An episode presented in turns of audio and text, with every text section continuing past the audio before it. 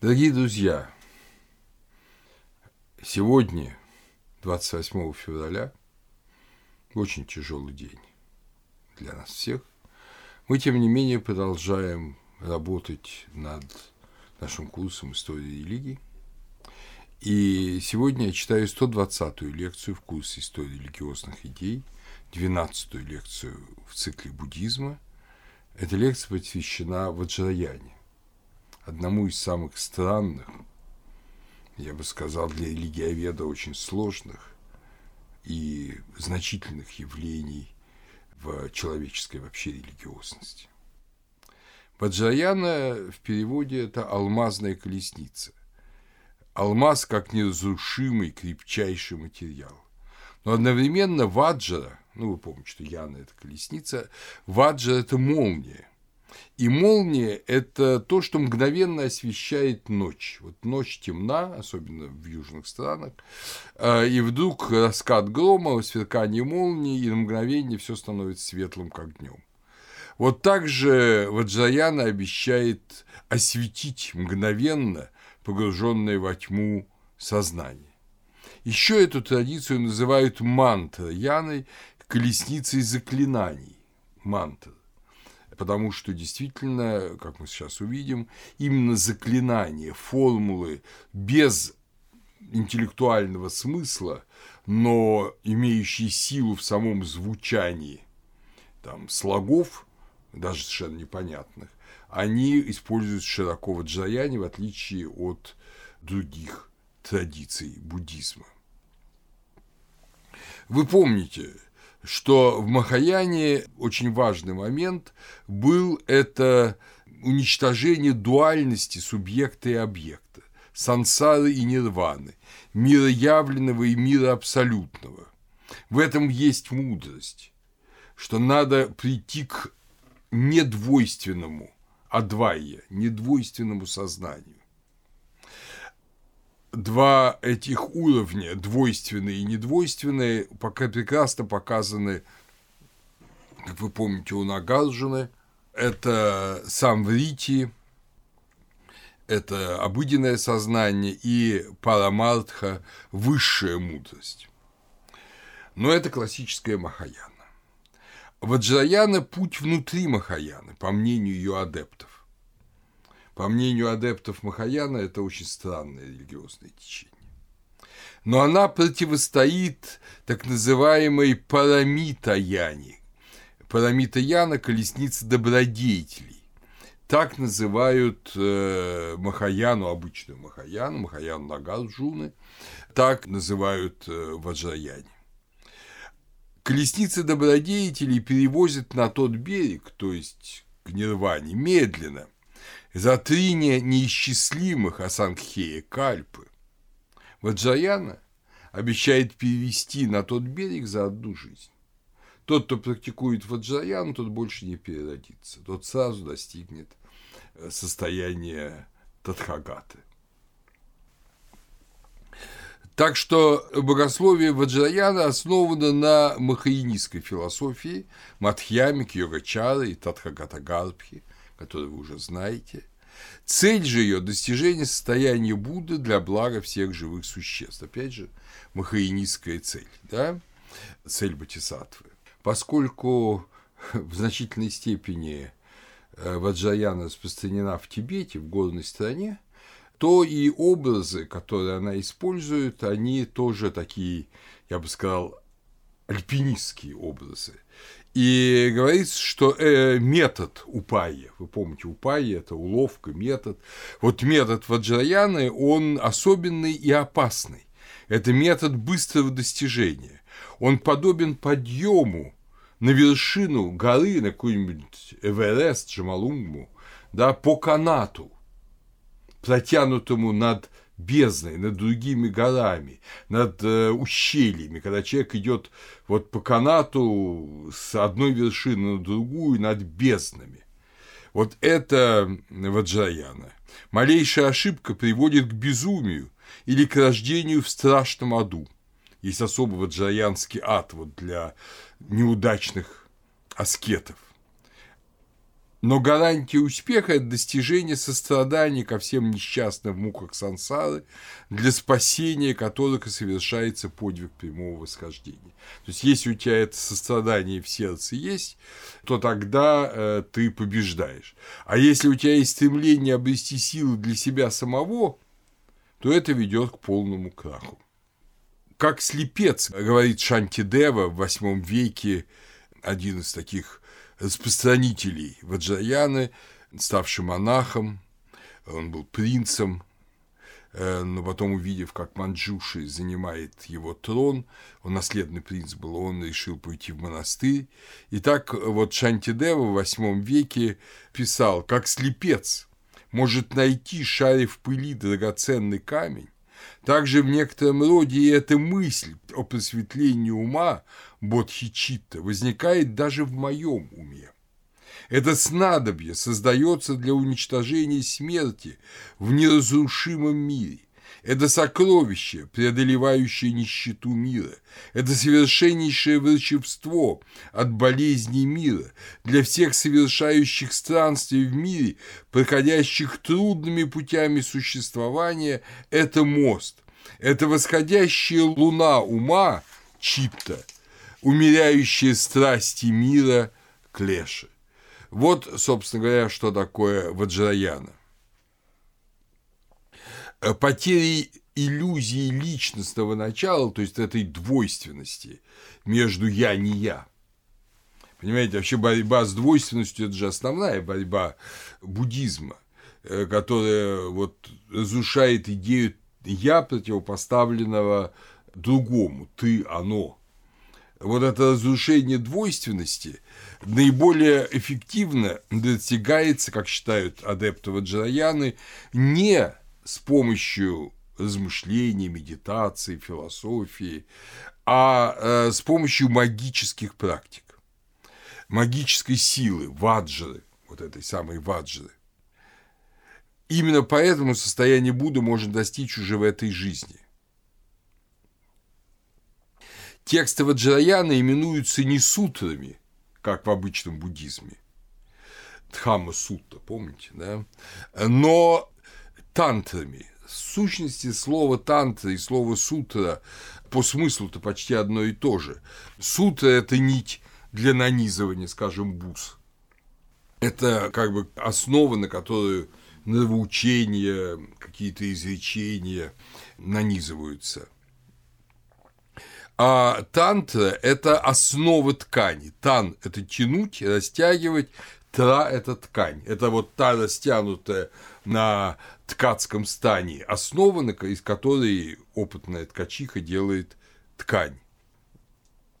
Тантры содержат тексты для рецитации, их называют мантрами, и предполагают огненные жертвоприношения, хома, чего нет в обычном буддизме. Оба эти метода восходят к ведам, где имели магическое значение заклятий. И вот из вед они перешли и в буддизм в Аджаяне. Что-то из, э, взятое из Упанишат. Это идея пяти энергий, пяти ветров, многие жесты рук и положение ног асаны, характерные для индийского танца и для индийского ну, такого мистического да, телоположения, как вы помните, они восходят даже к еще прото-индийской цивилизации Махенджадара и Харапы но множество махаинистских понятий, упая, праджна, вот основные, да, э, мудрость. Используется раннебуддийская народная космология трех миров, населенных богами и демонами. Считая, что можно овладеть этими силами, используя свое тело, ум и слово, и так добиться успеха ситхи в умиротворении и в достижении татхаты за одну жизнь. В Ваджаяне почитается триада Буд – Вайрачана, Амитаба и Акшопхи. Позднее были добавлены Ратна Самхава и Ваджрасатва. Иногда седьмым называют Маха Ваджрадхару, Хируку или Адибуду. Как зародилась Ваджраяна? ее называют заключительным этапом буддизма в Индии.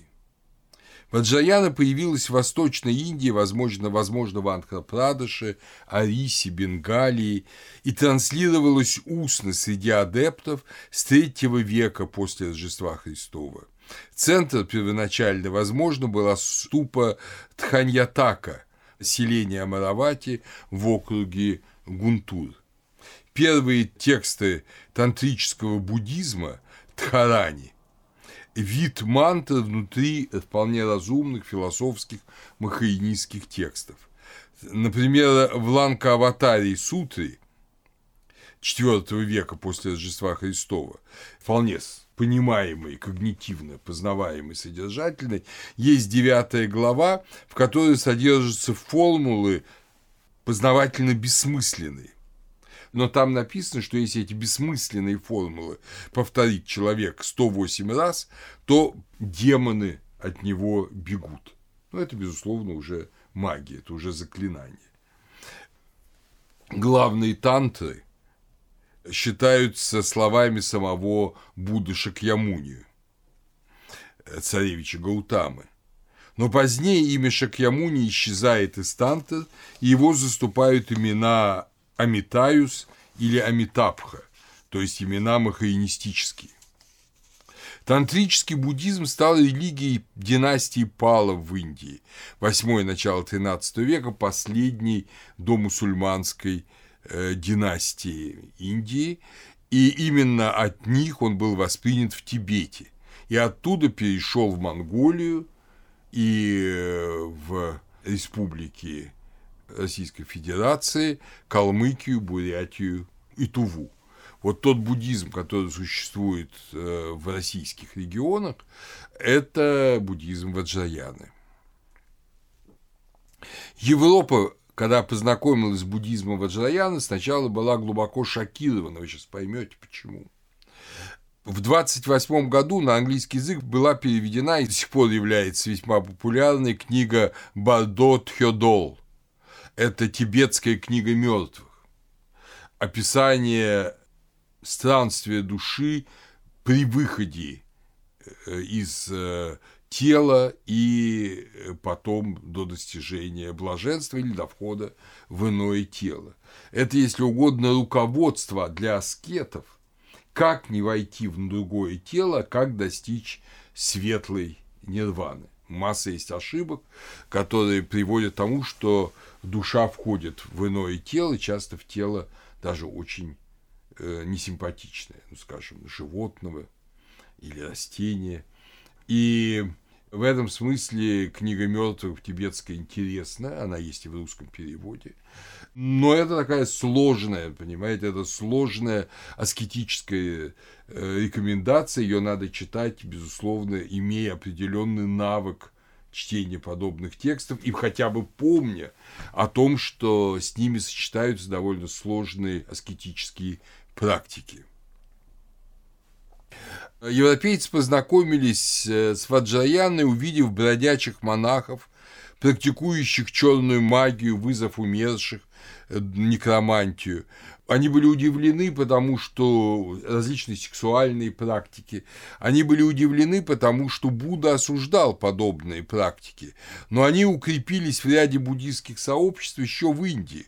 Уже в VII веке Сюанцзан наблюдал в некоторых монастырях Индии магические ритуалы. Мысль о том, что Ваджраяна возникла из индуистского тантризма, а есть и и буддийский тантризм, есть индуистский тантризм. И об индуистском мы еще с вами будем говорить. Э, ныне имеет мало сторонников, развитие их независимое.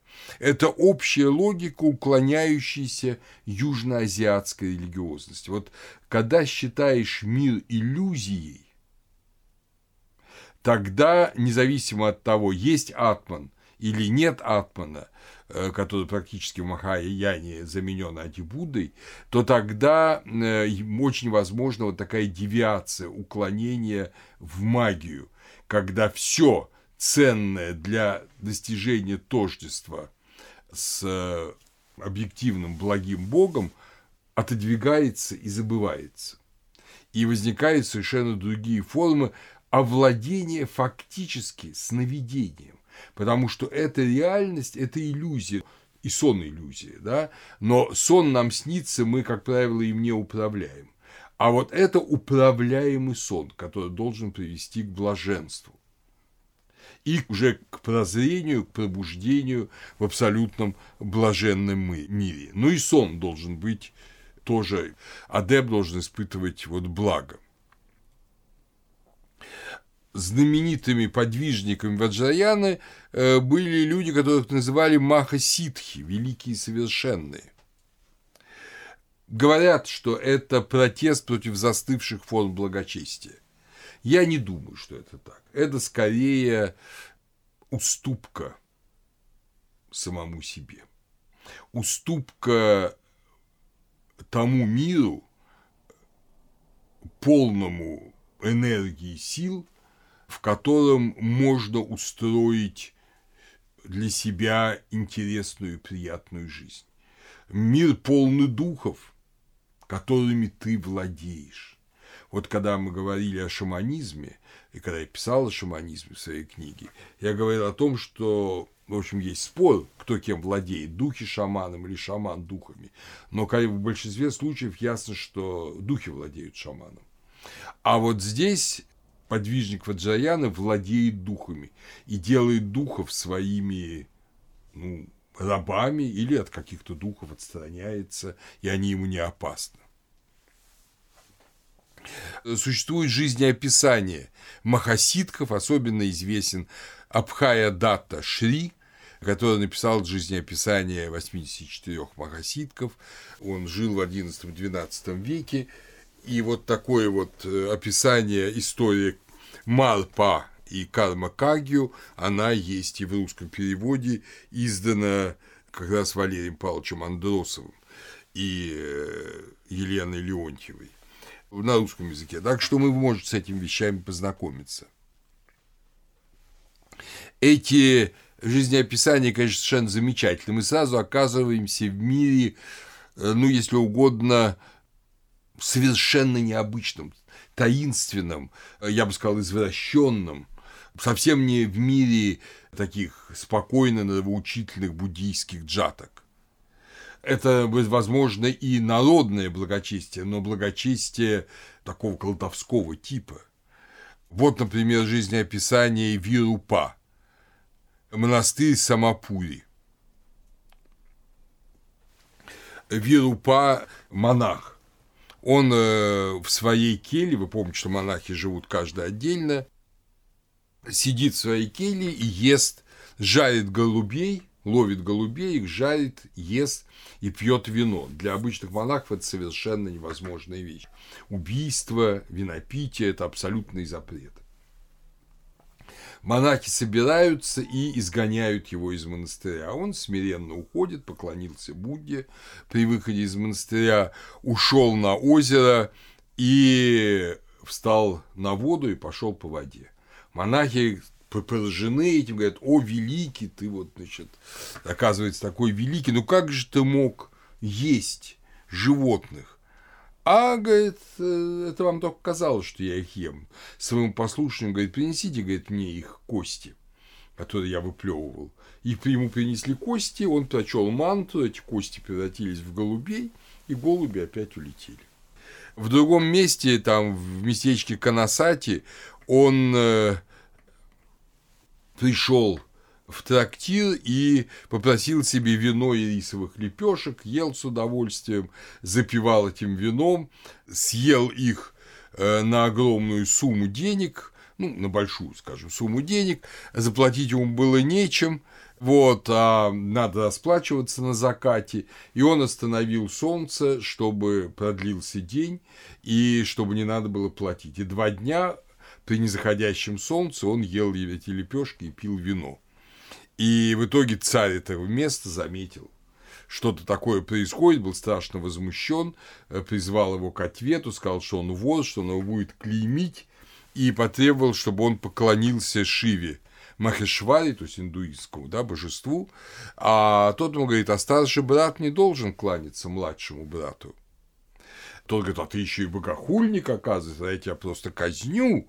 Э, ну, говорит, ладно, если, говорит, ты хочешь, меня, говорит, твои казни не волнуют, но я готов поклониться, если только ты мой грех возьмешь на себя, что грех того, что я старше, кланяюсь младшему. Ну, царь сказал, смеясь, ну ладно, беру, говорит, кланяйся. Он поклонился, и эта статуя Шивы распалась, и из нее раздался голос «Я покоряюсь тебе». Царь тогда был совершенно потрясен, заплатил за эти лепешки э, и попросил, чтобы Вирупа стал его учителем, а тот посмеялся и ушел. Вот таких историй невероятное количество. Торчинов пишет, Махасидхи были прежде всего практиками, йогинами, которых интересовало именно скорейшее достижение религиозной цели, а не схоластические тонкости интерпретации Дхармы, то есть не философские беседы.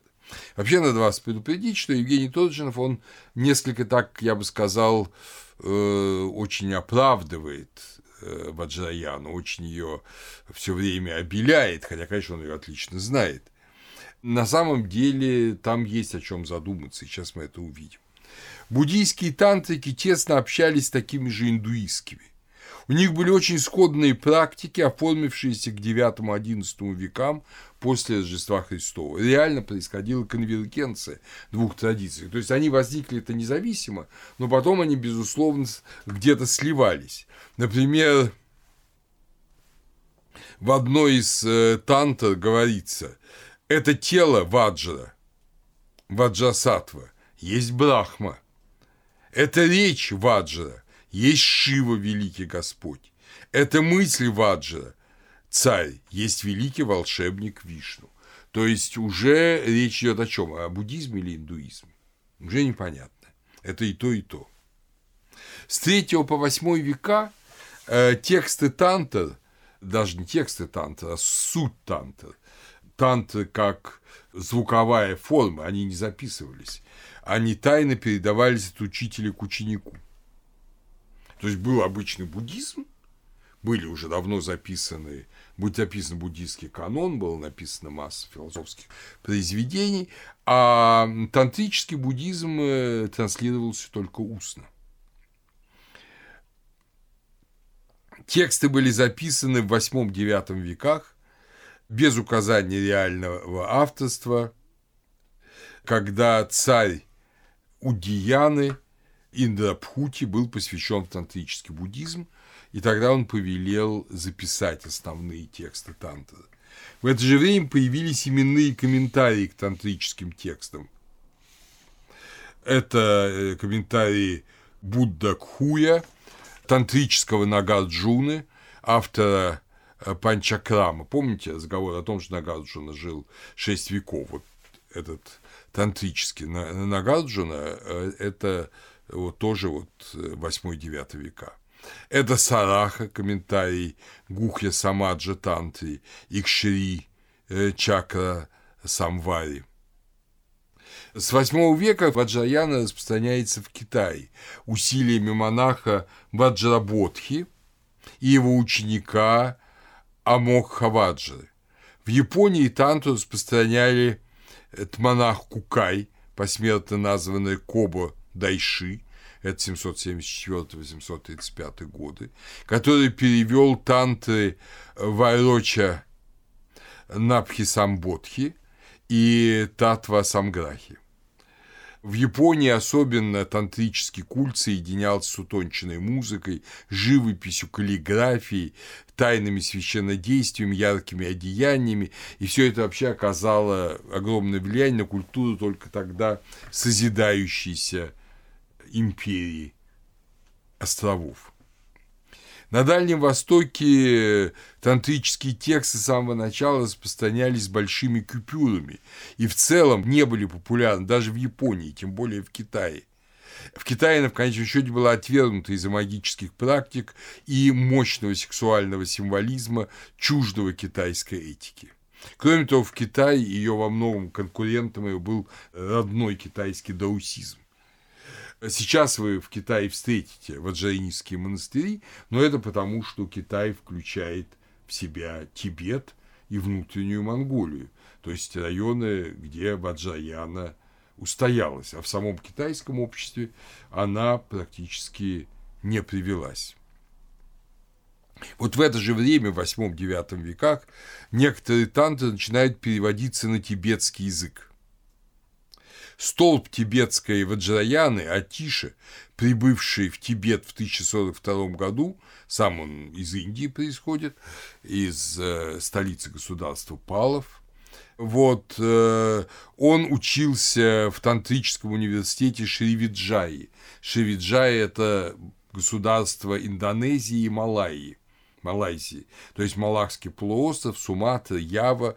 И вот э, в одном из уни... тантрических университетов Шривиджай, как раз Шривиджай была тантрическим государством, сейчас там ислам в основном, э, вот учился Атиша. Так что посмотрите, что движение Ваджраяны в Тибет произошло не прямо из Индии в горы, а во многом через э, Индокитай, причем через островную часть Индокитая.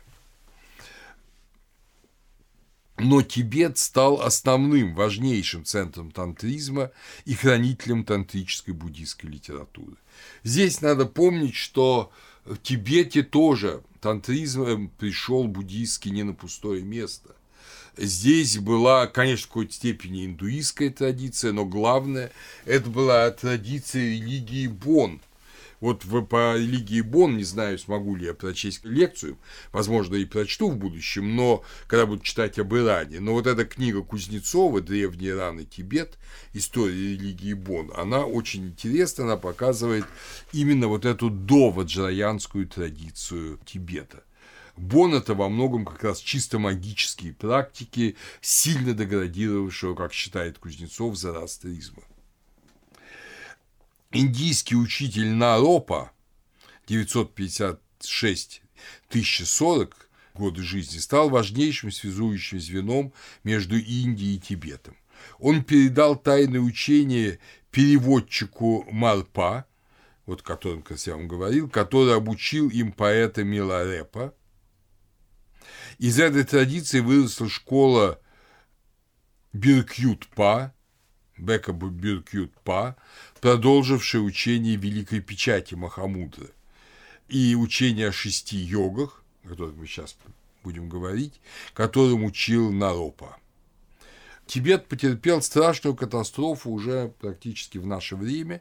В 1959 году тибетское такое э, иеротическое священное государство во главе с Далай-ламой было захвачено коммунистическим Китаем. Далай-лама, многие ламы удалились э, в Индию, в Непал, в Бутан – и после этого э, Ваджаяна широко распространилась по всему миру, потому что ламы приехали и в Америку, и в Западную Европу, и стала во многом популярна.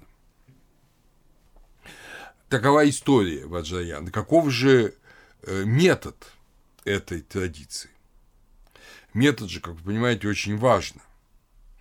Самое главное – это найти достойного наставника, гуру – на это тратятся огромные силы, потому что только гуру может передать тайное учение.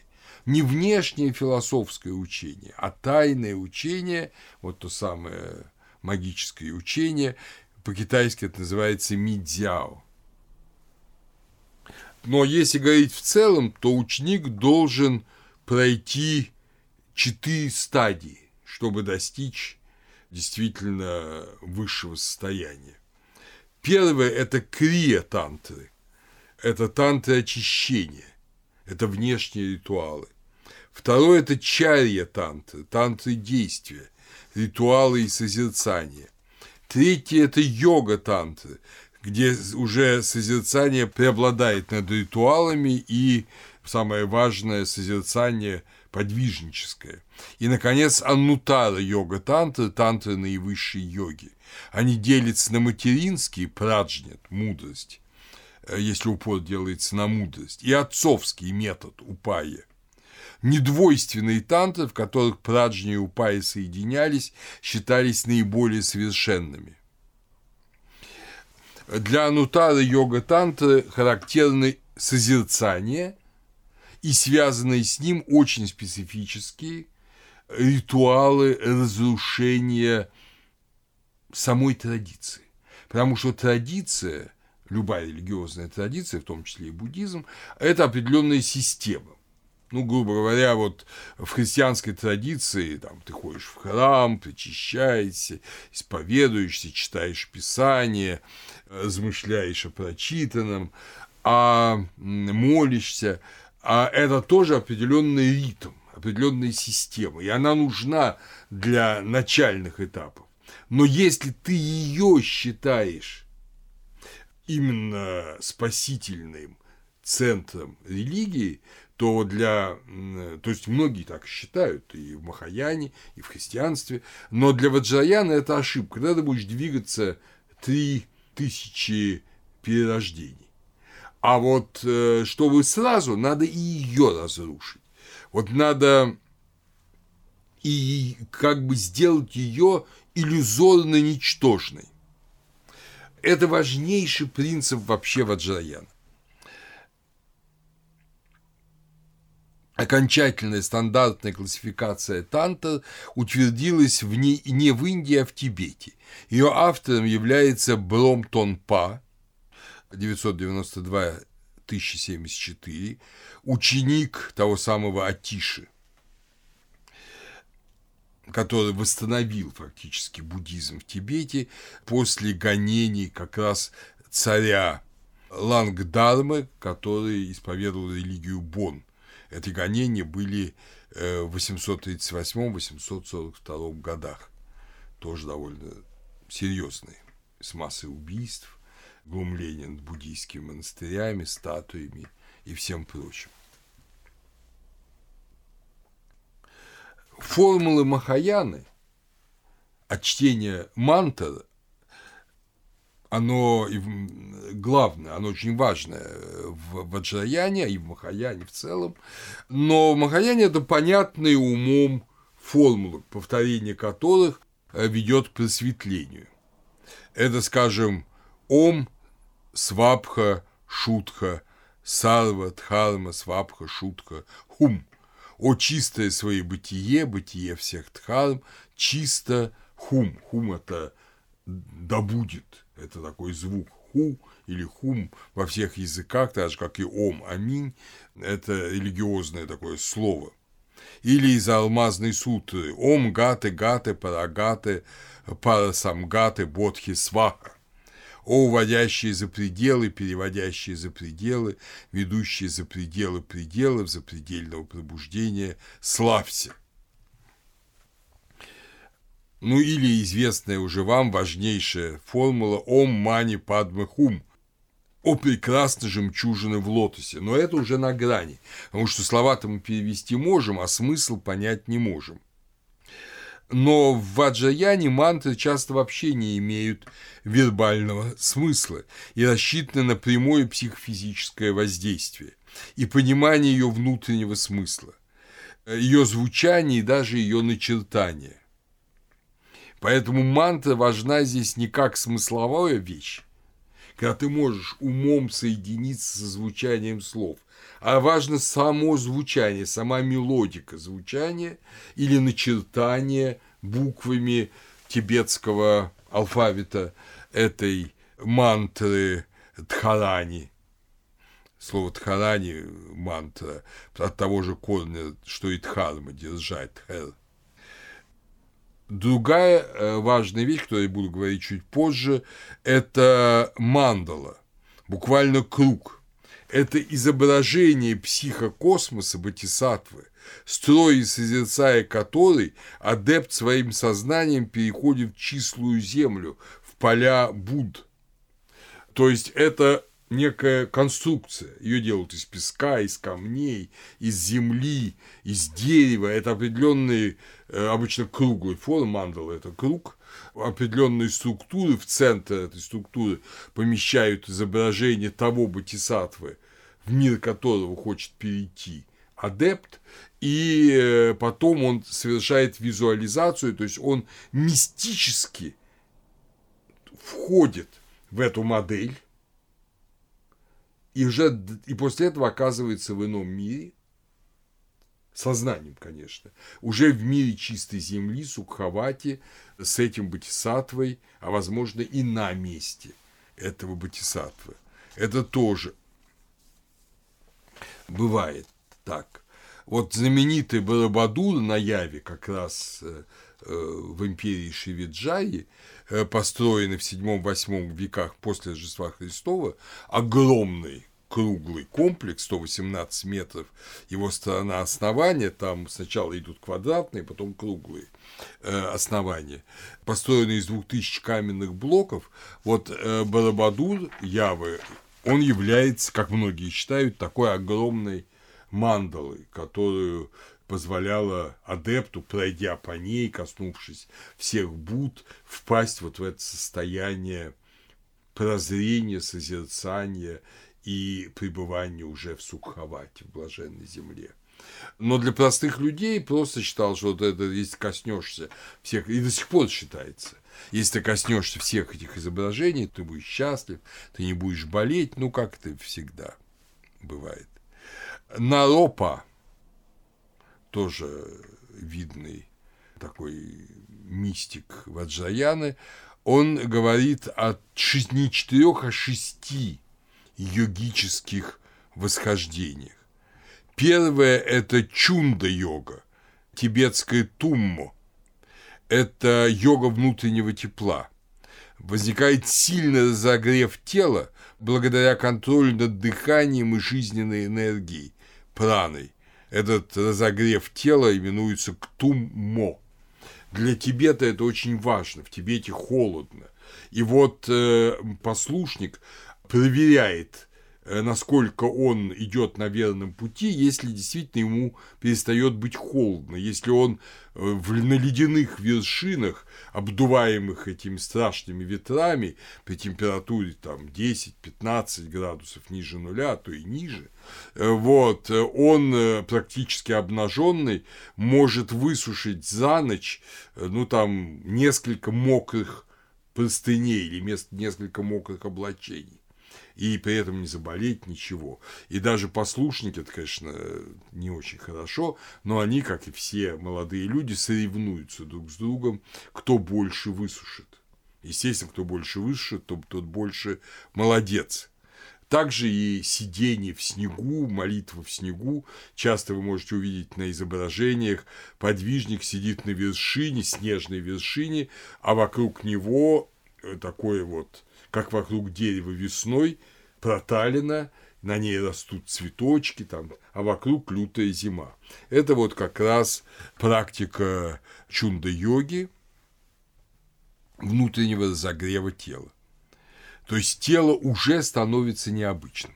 Второй этап – это замена грубого физического тела тонким, энергетическим, подобным радужному сиянию. Вот то, что мы знаем и по христианским иконам, нимбы, святых, мандолы вокруг фигуры, да, там, скажем, Христа вот в иконе Христос, сходящий в ад. Вот это свечение, оно известно зороастрийцам, это свечение становится обычным. То есть через э, телесность, тяжелую телесность, начинает светиться и сиять тонкое тело. И это тонкое тело живет своей жизнью, независимо от грубого тела. Третий этап – это бодрствование во сне, практика йоги во сне. Ощущение мира как сновидение тогда достигается. Человек уже перестает считать мир реальностью – ну, он теоретически, философски уже знает, что мир – это иллюзия. Это и вы знаете. Но тут он начинает э, уже считать мир сновидением реально. А как? А он остается во сне не спящим. Он спит и не спит. Он продолжает читать э, мантры, он продолжает молиться, даже когда спит. То есть его сознание бодрствует, несмотря на то, что его внешний ум спит – четвертое состояние, оно готовит к пятому состоянию, к так называемой йоге промежуточного состояния. Йога промежуточного состояния – это уже очень сложная вещь, к ней нужен специальный подход, И вот э, сама эта йога промежуточного состояния, это пятый уровень, она называется Антара Пхава, по-тибетски Бардо как раз, и на бытие по-китайски Джун Инь, состояние между смертью и рождением. Уже ты созерцаешь ясный свет Дхармакая, то есть дхармического тела Будды, но еще твое тело есть земное, а ты с ним связан, и ощущаешь эту связь, это как раз в книге мертвых очень хорошо показано, тибетской, как будто бы ты связан с ним некой эластичной нитью, которая тебя привязывает к нему. Если эта нить разорвется, ты просто умрешь, душа уйдет, или там в перерождении, или если ты не готов, то вместо ясный свет ты увидишь, что его не достигнешь, но уйдет просто в новое перерождение. Но если ты ее не не разорвал, то ты как бы учишься умирать, когда ты еще жив. Это навык вот чувства татхаты, буддовости. Он постепенно в тебе развивается, ты, выходя из тела, живя как бы вне тела, но еще связанный с телом, ты вот постепенно приобретаешь навык, аскет приобретает навык такого ну, созерцания света нирваны, если угодно. Ну и, наконец, э, последний этап – это пхова. Это перенос тонкого тела в момент смерти уже в сукхавате. То есть это реальная смерть, но ты сам готовишь себя к ней, ты умираешь, когда считаешь нужным, ты для этого на макушке открываешь отверстие Брахмы, оно на многих статуях изображается, и через это отверстие, а не через что иное, потому что иначе перерождение, твое тонкое тело выходит и переходит в Сукхавати. Это так называемые тантры наивысшей йоги и наивысшего блаженства – Маха Сукха.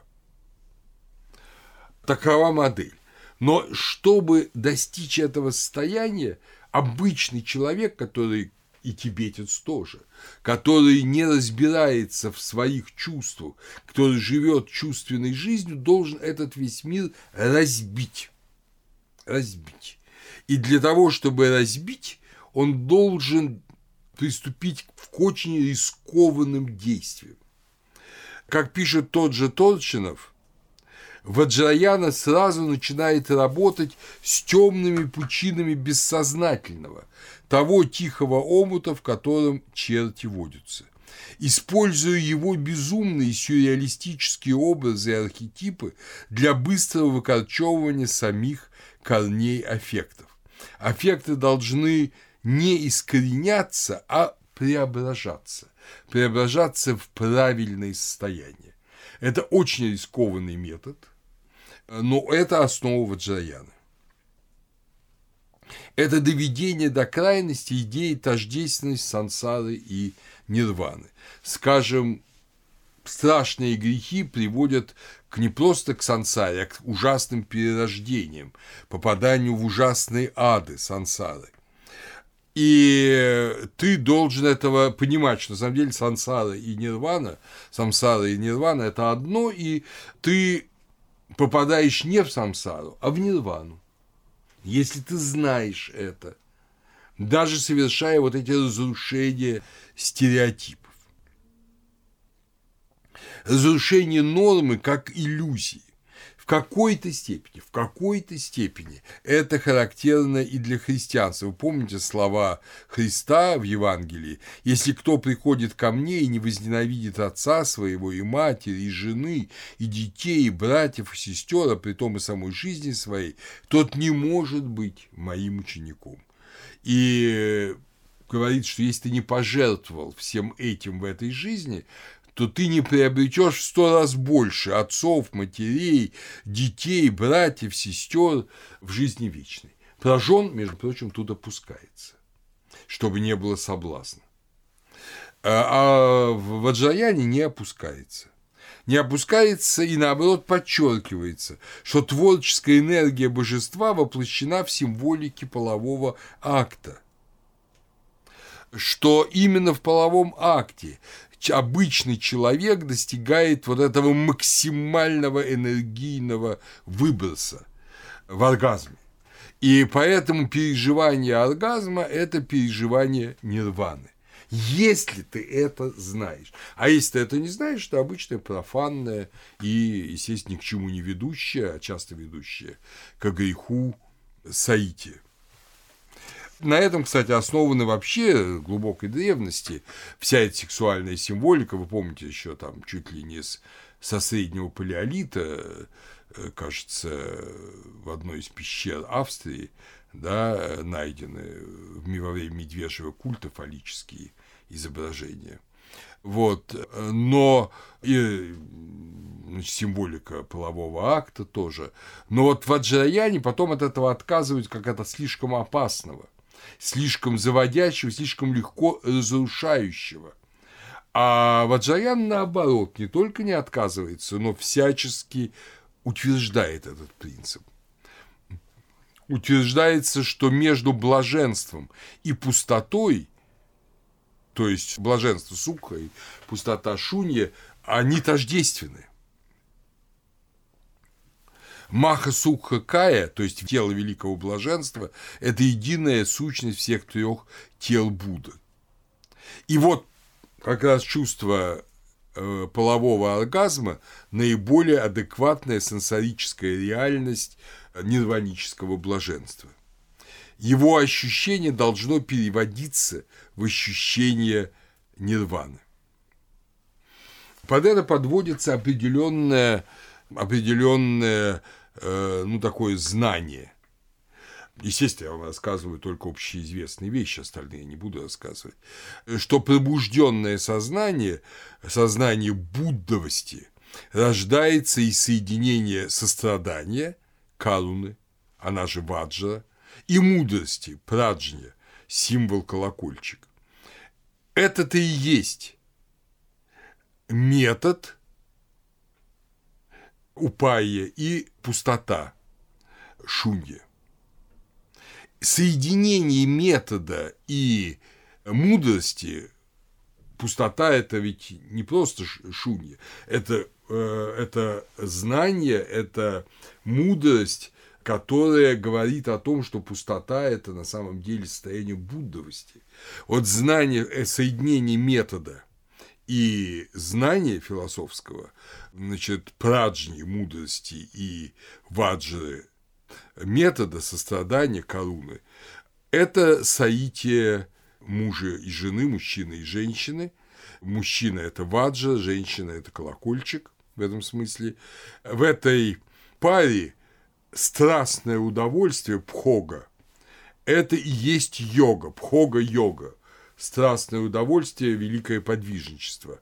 Вот в этой ситуации возникает пробуждение ума, если ты знаешь. А если ты не знаешь, естественно, ничего, кроме физического наслаждения, не возникает. Эти принципы именуются отцом и матерью достижения нирваны. Отец – это яб, мать – юм, опять же, мудрость и метод. Да? Тхабы и шейраб – и юганандха, соединение на санскрите, это вот есть то, что является символом просветления. Отсюда изображение пары, слившейся в любовном экстазе в любом ваджрайнийском храме, в любом. Часто это многие десятки таких изображений. Но изображения довольно жуткие, потому что это не просто слившиеся в любовном соединении пары. Это такое тоже бывает, такие изображения есть, но очень часто это страшно украшенный черепами яб, и он держит часто на руках соединяющийся с ним юм, значит, они танцуют на трупах, они многоруки, изо рта вылезают клыки, высунутый язык, лицо демона, рожа демона, а отнюдь не буддийского аскета. То есть полное разрушение образа ну, вина и правильного аскетического пути. Ну, а как вы хотите, если это пустотность, это шунья, уже нет никакого положительного положительного аскетического принципа, а есть его разрушение ради вот этого высшего света. Там, где по тем или иным причинам, ну или, скажем, в танце это изображение не дается, там оно представлено, я пью, представлен жестами. Чаг гия – это жесты я пьюм во время тех или иных религиозных церемоний или танцев.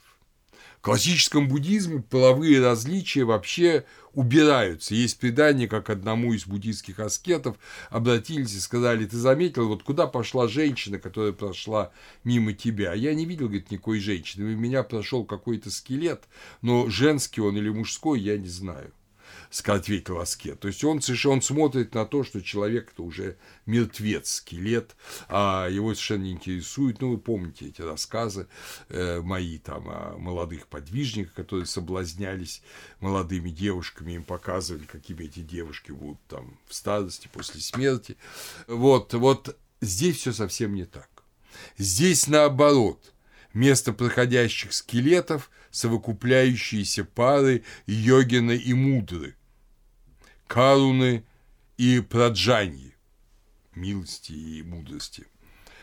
Как э, рассказывает Александра Дэви Нейль, э, интересная очень французская э, исследовательница и одновременно буддийская монахиня, француженка, которая отправилась в Тибет в начале, в первой половине 20 века и провела там много времени, была знакома со многими ламами, сама участвовала во многих тайных обрядах, вот, и потом написала об этом книжки. Их очень любят разные эзотерики, но в целом они абсолютно адекватны.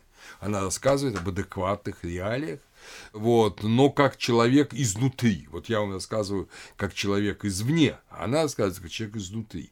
Поэтому ее книги, вот посвящения, посвященные в Тибете, и мистики, и маги Тибета, я очень рекомендую интересующимся Ваджаяной прочесть. Так вот, она пишет э, как раз в книге посвящении, посвященной Тибета, для того, чтобы мудрость, по-тибетски шейраб, была действенной, необходимо ее сочетание с методом, то есть с определенными благими средствами, по-тибетски тхабы, приводящими к желанному просветлению. Объединенные тхабы шейраб играют доминирующую роль в ламаизме. Ну, поскольку тибетские пхикху, монахи, называются ламами, то это ламаизм. Символически они представлены как дорджа, ваджа и маленький колокольчик дильбу. Налджолпа. Налджолпа – это йогин, подвижник, буквальный перевод с тибетского Налджолпа, привязанный к безмятежности. Налджолпы носят золотое кольцо на правой и серебряное на левой руке, как образы Дордже и Дильбу. То есть, э, вот эти образы полового акта даже в кольцах на руках. Махаинистская, известная вам уже Ом Мани Падмы Хум, вот знаменитая мантра о воистину жемчужина в лотосе, понимается как соединение, совокупление Ади Будды, то есть предвечного Будды, и Праджня Парамиты, то есть великой мудрости, или Авалакиташвара со своей Тарой. Про Тары будем еще немножко говорить. Для монахов такое совокупление, как правило, считают было только визуализацией. Он не мог совокупляться с женщинами. И большинство авторов Ваджраяны это подчеркивают. Но в это, дорогие друзья, не надо до конца верить, потому что это написанные тексты. Истинные вещи говорили только вслух, и есть очень серьезные подозрения, и об этом говорит и э, как раз Давид Неэль, что в монастырях практиковались подобные вещи между монахинями и монахами, по крайней мере, существуют женские монастыри только в Тибете, особые женские монастыри, и они необходимы для вот этих, видимо, как раз э, мистических действий э, ну, между мужчинами и женщинами.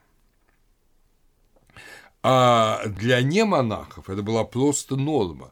В буддизме все под... люди, которые хотят заниматься подвижничеством, есть люди, которые не занимаются подвижничеством, просто пасут яков, живут простой жизнью.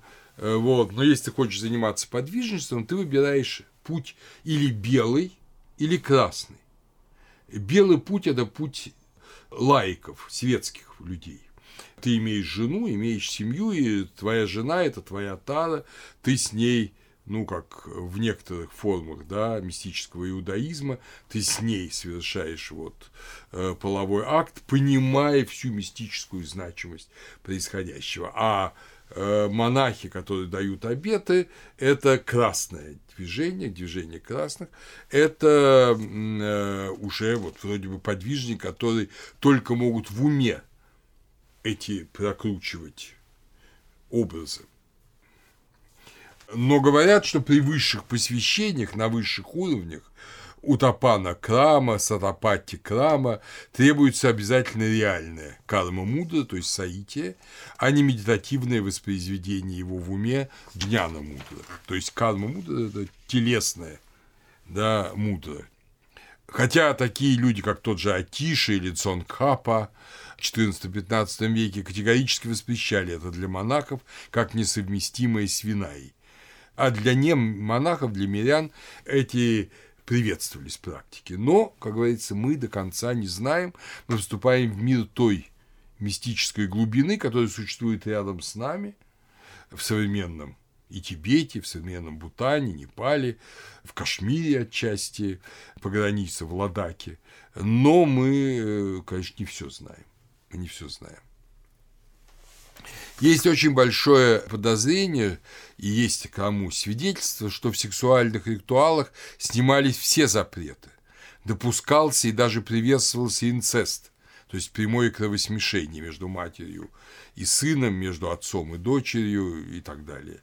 Каннибализм но, как правило, ели не убитого для этого специально человека, а каннибализм – это было поедание тела или кусочков тела маленьких умершего учителя. Таким образом, ты с ним соединялся, его плоть соединялась с твоей плотью. Убийство, по крайней мере, визуализация убийства, в том числе родителей и учителей, то есть самое страшное убийство, визуализация такого убийства Возможно, когда-то было и настоящее. Воровство тоже приветствовалось. Уж не говорю про вино, мясо и такие ужасающие осквернения, как пить семя, э, значит, сперму или менструальную кровь и тому подобные вещи. Принцип то, что грех для невежды – это добродетель для посвященного. Вне ритуала строгое виная, а во время ритуала высшего уровня – наоборот, для разрушения вот полного этого мира разрешается все. Есть ряд книг, например, исследования, значит, The Psychology of Consciousness, психология сознания, 1980 года книга, в которой есть статья э, Дэвидсона, Юлиана Дэвидсона, э, The Psychology of Sexual Experiences. Вот там подробно эти вещи рассматриваются так же, как и в книге Мандела, Toward a Psychology of Transcendence, психологии э, трансцендентального, ну и так далее. Некоторые даже говорят, как Эдвард в своей книге «In the blowing out of flame», то есть в цветении из огня, что такие места, как знаменитый монастырь Аджанта, о котором мы говорили в Индии, где там масса изображены соблазнительных гурий, что это место отдыха и сексуальных утех, но на самом деле, скорее всего, это было место ваджраянистских ритуалов. Хотя в в отличие от индуистского тантризма, главным активным началом является йогин, мужчина. То есть метод, а не знание.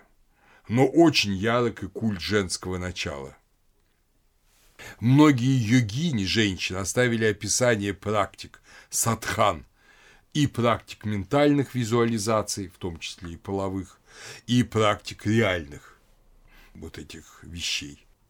Как олицетворение мудрости, они вовсе не были только техническим средством для мужчин, для достижения состояния самадхи, но праджня пассивна, это в этом ее задача, быть пассивной в действиях, а шакти индуизма, наоборот, активная, это сила, шакти – это сила, ну, а индуистском тантризме будем говорить, как я уже сказал, особо. Но с XI века, как раз когда происходит конвергенция э, буддизма и индуизма в Аджраяне и индуистского тантризма, понятие шакти начинает применяться к женскому началу и в буддизме, например, в калачакра тантре. Женские божества Праджня Парамита считаются совершенством достоинств, персонификацией достоинств. Их именуют дакини, небесной девы, от э, слова ди – лететь. Они ненавидят то, что э, связано с продолжением сансары, раскрывают подвижникам глубочайшие тайны Дхармы, они тары, супруги Буты Батисатв, и, соответственно, подвижник себя визуализирует Буддой или Батисатвой, и поскольку Тара его супруга вступает с ней в близость, и тогда достигает вот этого знания, которое в ней, и которое в половом акте она передает своему как бы мы сказали, да, партнеру, но по егическому трансу. А в семье это муж и жена, которые делают это. Вот это обычная практика в тибетском буддизме. Но югини и дакини – это довольно страшные даже по изображениям существа. Хотя они прекрасные молодые женщины, но одновременно они жуткие э, демоницы. Они пируют на кремационных площадках, и там обучают адептов высшим тайным знаниям. Они сосут человеческую кровь. На танках, на иконах э, тибетских, эти дакини изображаются с клыками, это упыри, часто многорукие. И особенность Ваджаяны – это не отбрасывание этого демонического мира, не борьба с ним, а превращение этих упырей в носителей тайн пути к освобождению. В этом есть и свой смысл, что Будда пришел спасти, Бодхисаттва пришел спасти всех, в том числе и демонов. И демоны, демоницы тоже выполняют эту благую функцию соучастия в спасении. Как опять же аккуратно пишет Торчинов, Ваджраяна использовал внешность, форму объектов древних культов и народных верований и суеверий, радикально переосмыслила их содержание, преобразив первобытных демонов и бесовок в символы тех или иных состояний психики, что превратило их в искусственно сконструированные образы архетипов коллективного бессознательного. Я боюсь, что в отличие от Евгения Торчинова, тибетские ваджаринисты, йоги и йогини Юнга не читали. Коллективное бессознательное им неизвестно. Они действовали совершенно по другим принципам. Объясняли свои действия разбиванием реальности этого мира, достижением шуньяты, но при этом практиковали совершенно фантасмагорические аморальные вещи, которые как раз смущали европейцев, которые так или иначе проникали в Тибет. Важным еще моментом, и он уже отчасти говорил, я же говорил, что визуализации, они предполагают то, что ты входишь в некий образ, что ты становишься или Буддой, или Тарой, или каким-то одним из э, бодхисаттв. Вот эта визуализация, она имеет суммарное название в Тибете «едам». «Едам» – это желанный бог – а на санскрите это Иштадевата. Его называют божеством-покровителем, ведущим к просветлению. Их выбирает, как правило, учитель для своего адепта, изучая, каков его адепт, чем он живет, как он живет, вот, э, но это на самом деле не ангел-хранитель, конечно, а это, если угодно, топ, ну, средство – с помощью которого входит в нирвану или в состояние бодхисаттвы, в зависимости от цели, подвижник. Он входит в это божественное существо, он соединяется с ним, и в нем, и им, даже скорее им, становясь им, он входит в тот мир, который этому существу свойственен. Именами едамов названы тантры, именно вот та же Калачакра Тантра, Гукья Самаджа, Тантра, Чакра Самвара, Хеваджара – это все вот эти имена э, бодхисаттв, божеств, которыми должен отождествить себя адепт. Это едамы. Они вроде бы тождественны Буддам и Бодхисаттвам, но их изображения столь же жуткие. Европейцам обычно объясняют, даже последователям Ваджраяны, что это символы готовности уничтожать заблуждение, что кровь, которую они проливают, превращается в амриту и наполняет черепа чаши, тоже характерный пример, но это чаша обычно учителя, а иногда из убитого специально человека, вот, из которых они пьют эту кровь, а то и кое-что похуже, например, э, сперму или менструальную кровь. На эгическом этапе перерождения адепт создает образ Идама, это вот эгический этап порождения, утопатти крама, он создает образ Едама и отождествляет себя с ним. Он привыкает к тому, что он гуляет с ним, беседует с ним. Этот Эдам выходит из изображения или танки, или из мандалы, и потом возвращается в нее, причем когда он возвращается, как подчеркивает, у него может быть помята одежда или испачканы ноги, потому что он гулял вместе с этим йогином и беседовал с ним, а тот постепенно входит в него, отождествляется с ним, соединяется с ним.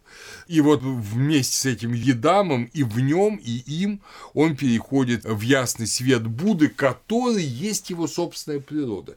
То есть э, задача такая праджни мудрости – это понять, что поскольку ты сам создал своей мыслью, своей волей, своей медитативной практикой вот этот едам – то это ты и есть. То есть ты его создаешь, э, исходя из определенной мандалы, исходя из определенной танки, иконы, но это ты, это ты, создавший его. Поэтому на самом деле Будда и ты – это одно. Так разрушается то, что ты одно, а Будда другое. Как раз те принципы, которые в том же христианстве принципиальны, что мы во Христе, но мы каждой личности. Вот это полностью должно быть стертым. При этом адепт мог вообразить даже такие вещи, что он сын Тары, он убивает своего отца Буду и занимает его место, и, соответственно, вступает в брак со своей матерью. В ходе ритуального полового акта он Будда, она Тара, или он сам себя отождествляет с Тарой э, каким-то образом, в общем, это очень такие э, сложные вещи, но цель их вот такая. Понятно, все эти вещи, конечно, я вас им не научу, я к этому совершенно не стремлюсь, наоборот. Я бы рекомендовал этим никогда никому не увлекаться и не заниматься, это страшные вещи. Но им и сложно научиться по книгам. Им учатся только путем вот до какого-то уровня есть книги, мантры, количество их повторений, с какого-то времени необходим обязательно живой учитель, который тебе откроет то, что в книгах нет, никогда не было и никогда, видимо, не будет записано. Поэтому мы далеко не все и знаем. Как пишет Мир Челиада в своей заключительной самой главе, а его самая заключительная глава «История религиозных идей» в третьем томе, как раз посвящена тибетскому буддизму, тибетский буддизм практически обожествляет гуру – он совершает посвящение ученика, разъясняет ему тайный смысл текстов и сообщает ему тайные всемогущие мантры. Учитель находит у своего ученика главную страсть, чтобы понять, кто должен стать его личным божеством, едамом, и какая тантра ему нужна. Учитель важнее всего остального. Марпа испытывает Миларепу, своего ученика, потом знаменитого подвижника, заставляет его разрушать и строить один и тот же дом много раз, и тайно плачет, видя его страдания. Ему его жаль, но он иначе не сможет выяснить его страстей, не может найти ему едама, не может найти ему аскетический путь. Почитание одного волоса учителя дает больше заслуг, чем почитание всех Буд трех времен, прошлого, настоящего и будущего говорят в Тибете. Боясь занять ваше время, я тем не менее вам прочту обращение Тилопы, одного из магов Тибета, это как раз у Давид Нейль. Тилопа сидит, погруженный в изучение какого-то философского трактата. За его спиной появляется старый нищенка, читает у него через плечо или делает вид, что читает, несколько строк и резко спрашивает «Ты понимаешь, что читаешь?» Тилопа приходит в негодование. Как смеет ничтожная вопрошайка задавать ему такой наглый вопрос? Он не успевает выразить обуревающие его чувства, женщина плюет прямо в раскрытую книгу. Монах вскакивает. Что себе позволяет эта чертовка? Она осмеливается плевать на священное писание. В ответ на его яростные упреки старуха плюет еще раз, произносит какое-то непонятное слово и исчезает. Как ни странно, но услышав это слово, показавшееся ему нечленораздельным звуком, Тилопа сразу забывает о своем гневе. Его охватывает тягостное чувство, в душе пробуждается сомнение в своей учености. В конце концов, может быть, он действительно не понимает ни доктрины, изложенной в оплеванном трактате, ни вообще ничего не понимает, и он просто-напросто тупоумный невежда. Что сказала эта странная женщина? Что за непонятные слова она произнесла? Он хочет его знать. Он обязательно должен его знать. Что непонятное слово она произнесла. Он должен это слово знать, он обязательно должен его знать. Тилопа отправляется на розыски неведомой старухи. После долгих утомительных скитаний он встречает ее как-то ночью в пустынном месте, в лесу. Некоторые утверждают, что на кладбище. Ее красные глаза горели во мраке, как раскаленные угли. Следует понимать, оговаривается Давид Наэль, что злая старуха была Дакини.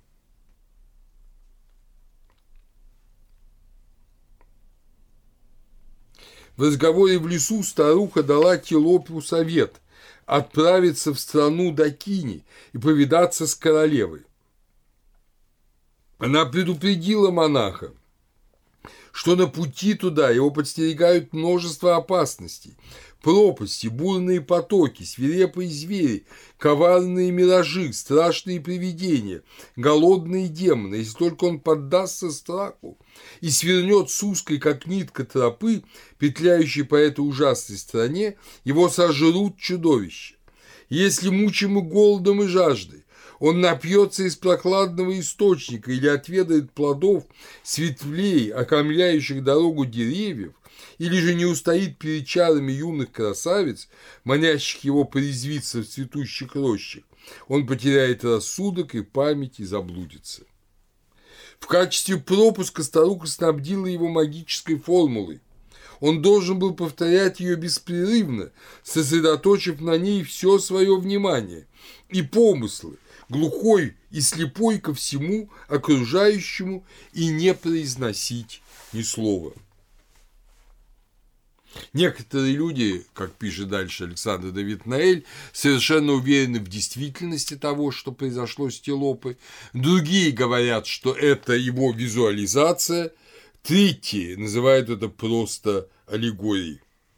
Во всяком случае, как повествует легенда,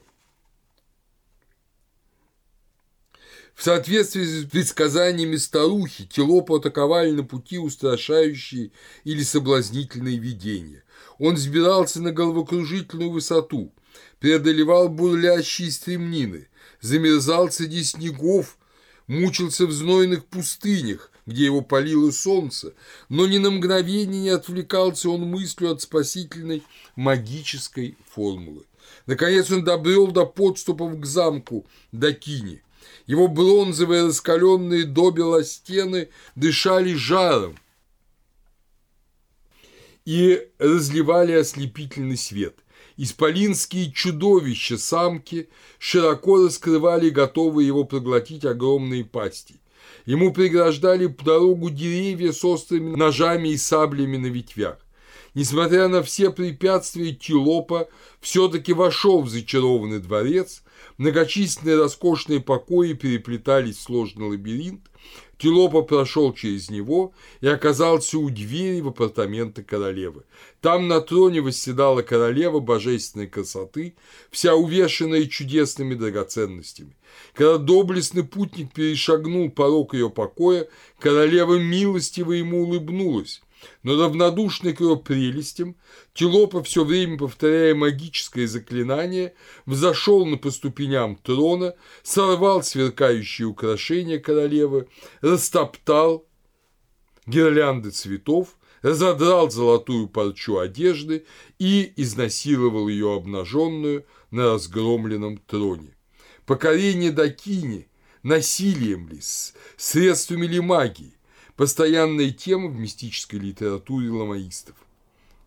Эта аллегория означает овладение истинным и определенный психический метод духовного развития.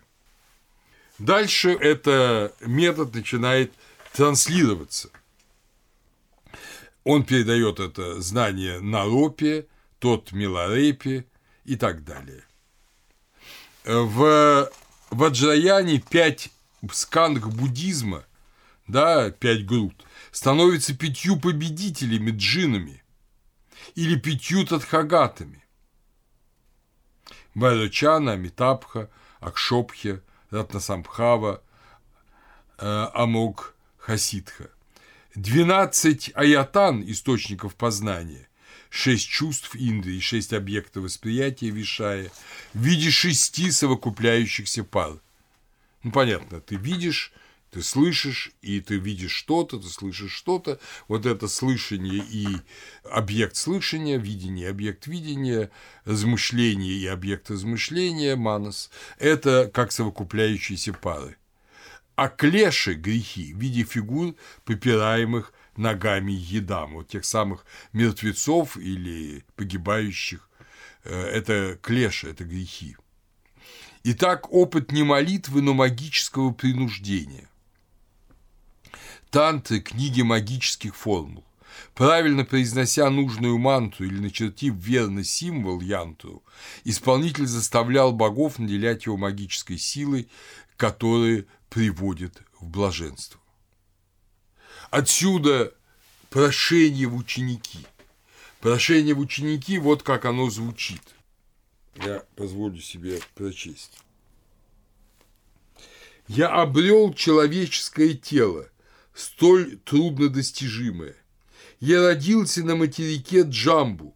Я встретил святого Ламу и великое учение. Настало время вступить мне на путь к освобождению. Теперь же прошу даровать посвящение в великое учение в долгой и мучительной цепи перерождений, подобно мореплавателю на тонущем корабле среди океана, подобно птице в селках, подобно страннику, заблудившемуся на опасной дороге, подобно осужденному в руках палача, именно так жажду я освобождения. Освобождение – это прохладный ветер, спокойствие, невозмутимое блаженство. Так просит ученик выбирать своего учителя. Среди обрядов посвящения очень много тяжелейших испытаний. Когда учитель пытает, буквально пытает ученика, забивает ему острые бамбуковые иглы под ногти, заставляет его выполнять самую отвратительную работу, там, скажем, пить нечистоты или что-то, чтобы его вот проверить, каков он, и чтобы проверить, что он абсолютно послушен учителю. Иногда это, как вот рассказ, я не буду его вам читать, о Карма Дордже, современном подвижнике, которого пытали совсем иначе. Он пришел, будучи убежден, что он же почти все знает, к одному учителю, тот его принял и вообще ничего с ним не делал. Сказал другим своим ученикам его кормить, и разрешить ему сидеть около огня, у очага, не обременять его никакой работой и ничему его не учил полтора года. Он дико страдал, вообще думал, что о нем забыли, э, но в итоге все получилось хорошо он достиг высоких вершин, как это было, вы прочтете, читая книгу «Мистики и магии Тибета». Но вот еще об одной практике я хотел бы прочесть, это опять же Давид Наэль, что ученик играет большую роль и для самого учителя.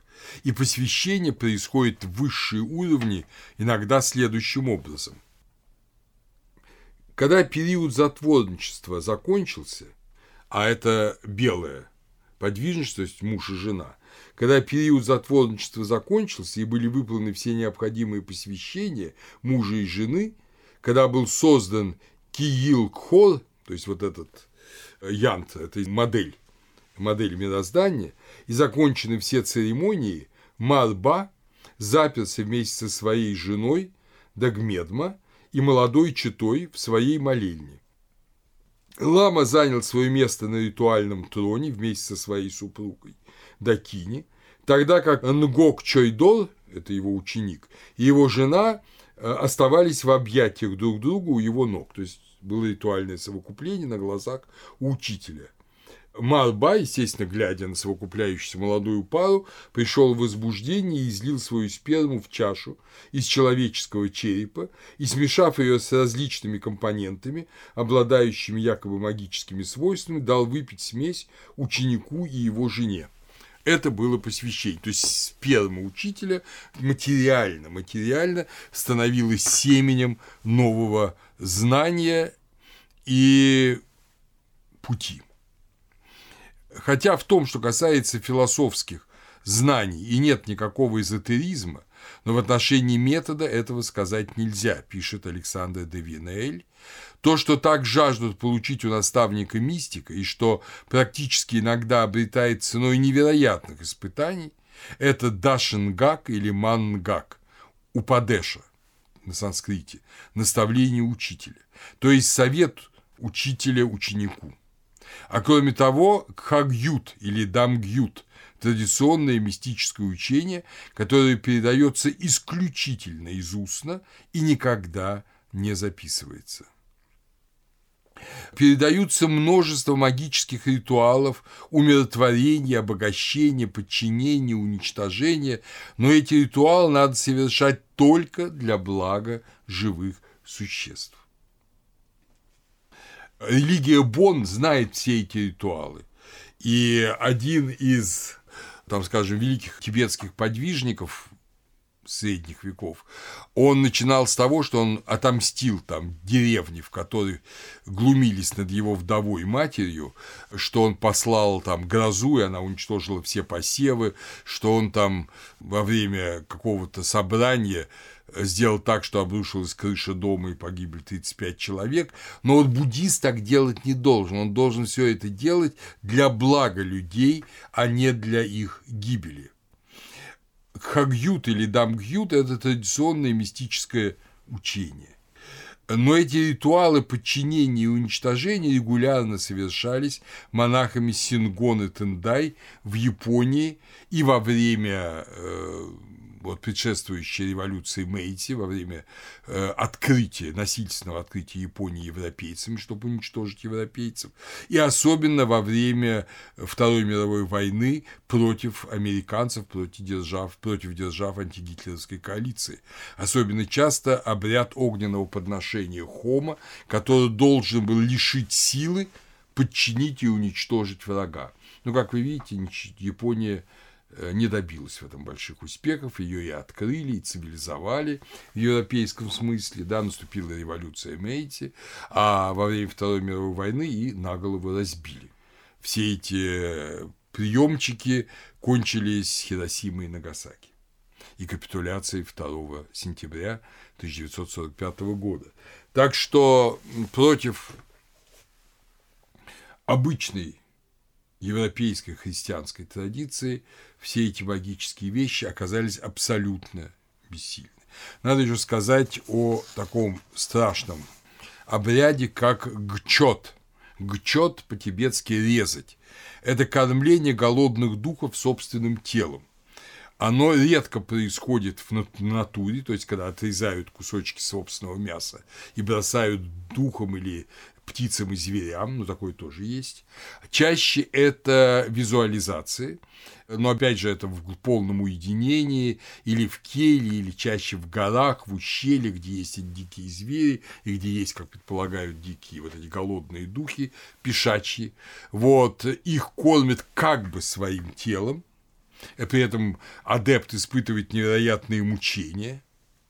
Якобы это традиция, которая распространена сейчас в Монголии, Тибете, Бурятии, создана йогиней Манчик Лабдон в XII веке в Тибете – но она это настолько напоминает шаманское камлание, вы в нашей книге, в моей книге можете прочесть про шаманизм, что шаманы обязательно поедают духи. Вот есть такой момент посвящения, когда шамана поедают духи. Здесь же подвижник добровольно кормит голодных духов.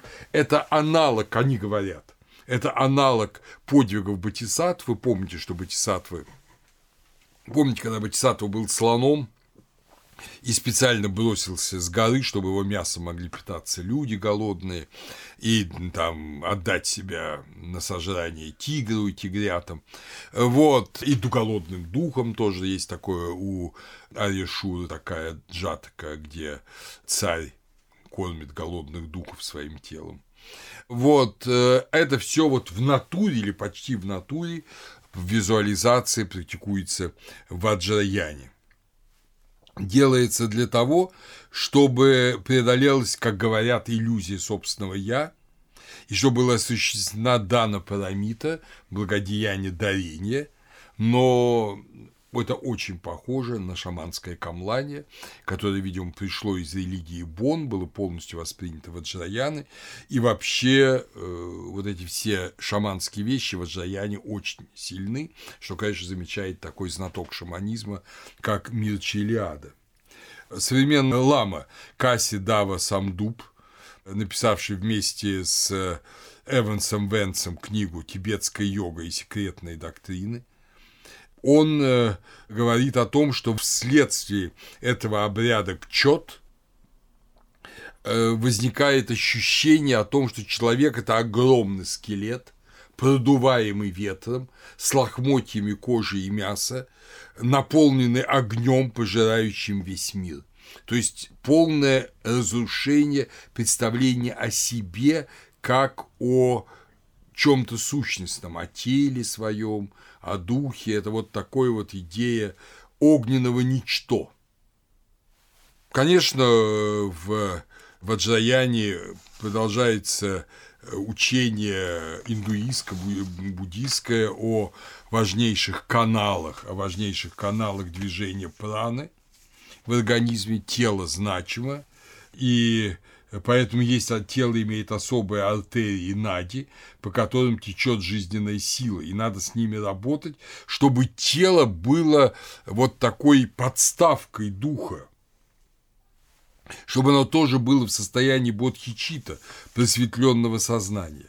Эти три важнейших канала – это аватхути, на санскрите, а у индуистов в йогической, в, йоги, в индуистской йоге это э, шушумна знаменитая. Это столб, такой аналогично позвоночному столбу, по которому идет вот эта энергия, ее надо поднять от половых органов до макушки, от кундалини до сахасары. А здесь все несколько иначе. Вторая артерия – это лалана, ида в индуизме, справа от Аватхути, и расана, пингала в индуизме, слева от Аватхути. Задача йогина – пустую шушумну наполнить праной из двух других каналов и направить эту прану в мозг. Считает, что во время как раз полового оргазма прана сама входит в аватхути, и поэтому, собственно, человек испытывает крайнее наслаждение, такое вот, ну, я бы сказал, небесное наслаждение. Поэтому, именно поэтому приветствуют сексуальные практики. При этом буддизм говорит о трех горизонтальных чакрах, отождествляющихся с тремя телами Будды. Это верхний Нирмана Кая, средний Самбхога Кая и нижний Дхарма Кая – Значит, верхний – это макушка, средний – это уровень сердца, и нижний – это уровень желудка, уровень брюшины, да, уровень ну, пупа, скажем. А иногда еще есть скрытая чакра, это кундалини, это уровень половых органов.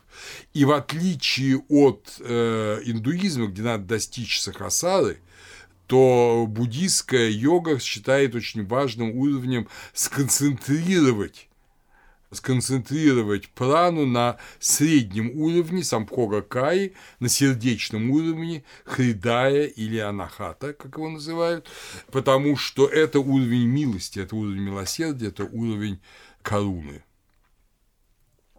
Раскрытие чакр открывает особые способности ритхи.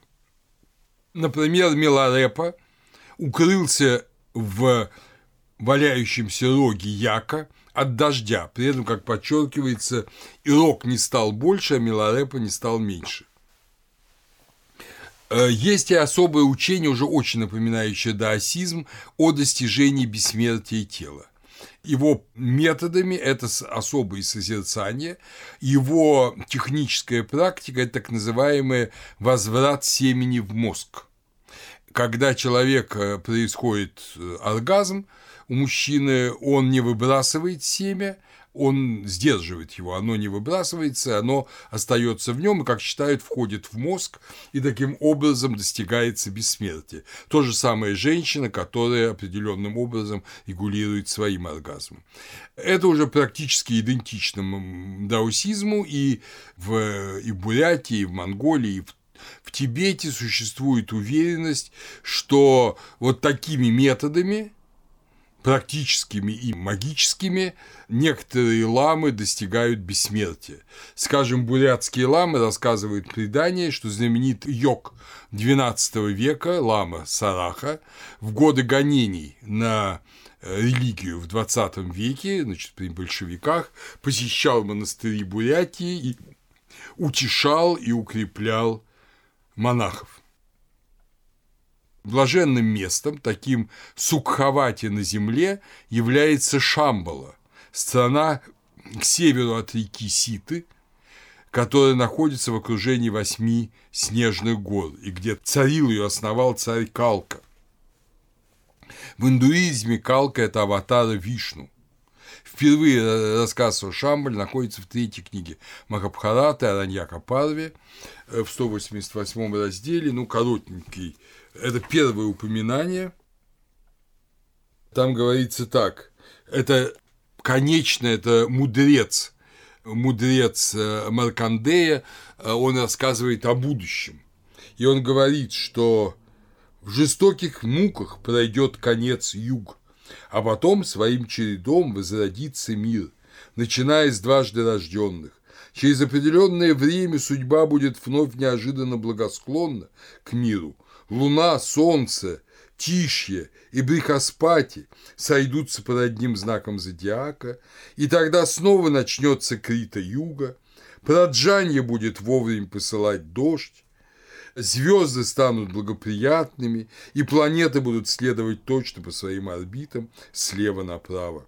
Наступит покой, изобилие, благоденствие и процветание.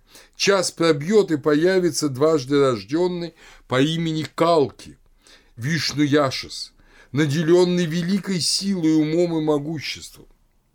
Явится он на свет в достойной брахманской семье в деревне Сампхала, ну, понятно, что это Шамбала, и силою духа возродит оружие и всевозможные средства передвижения, воинское облачение, доспехи и панцири, этот царь, побеждающий Дхармой, примет верховную власть и внесет покой в мятущийся мир.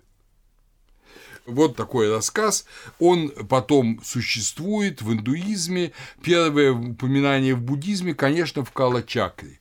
В Калачакре, в Калачакра Тантре, в тексте X века, который уже очень много почерпнул от индуизма. Говорится, что царь Калка превратился в царя Сучанду, основатель Шамбала, а при 25-м царе Шамбала Кулика Рудра Чакрини, тибетская Ригден Джапо, произойдет великая битва между силами добра, воинством Шамбала и силами зла. Эти изображения битвы есть на танках, и Шамбала, который с исламского завоевания Индии стала невидимой, опять выйдет на поверхность, станет видимой, а сейчас в нее могут уходить мудрецы только мистические силы своего духа. Вы видите, что это рассказ о Шамбале очень напоминает рассказ о граде Китеже, такой тибетский град Китеж. Мир Челиада, заканчивая свою книгу, подводя итоги истории религиозных идей, заканчивая и рассказ о буддизме, а, Ваджраяни пишет, тибетский религиозный синтез дает определенную аналогию со средневековым индуизмом и христианством. В этих трех случаях мы наблюдаем встречу между традиционной религией, это священность космоса, ну, в данном случае это религия Бон – религии спасения, буддизм, христианское послание, вишнуизм, и эзотерическая традиция, тантризм, гностицизм, магические практики. Совпадение еще более разительно между средневековым Западом, где господствовала римская церковь, и ламаистской теократией. Да, совпадение, безусловно, есть, но особенность Ваджраяна – это вот как раз то, как постепенно высокое, оригинальное, безусловно, и совершенно такое ну, прозрачное учение буддизма, пройдя через Махаяну, через э, различные сатирологические формы, пришло к чистой магии и к такому управляемому шаманизму. Такой может быть эволюция религии. Это реальность. Другое дело, что в Тибете ваджаяна сочетается с обычными буддийскими махаиническими ритуалами, не все следуют ваджаянистской традиции, но ваджаянистская традиция, безусловно, доминирует. И мы видим это, на мой взгляд, как, как и в индуизме, тантризм, это деградация религии. Сначала мистическое озарение, потом философия, да, Матхьямика, Шуньявада и, наконец, чистая магия, да еще со всеми отягчающими обстоятельствами в Ваджраяне. Так может происходить эволюция религиозной системы. Но я подчеркну, что в большинстве буддийских стран никакой ваджраяны не практикуют. Это особенно не в Китае, где она не нашла общего, не в большинстве японских, и даже в, не в части Тибета, Калмыкии и Бурятии более сильна Ваджраяна из русских регионов в Туве. Это, пожалуй, центр такой ваджрайнистский, где она очень сильно слилась с реальным шаманизмом тувинским, э, со всеми вытекающими отсюда последствиями. Вот таково это интересное и жуткое, я бы сказал, для меня жуткое учение, которое, тем не менее, реальность. Его практикуют сейчас многие в Европе. Его надо тоже знать.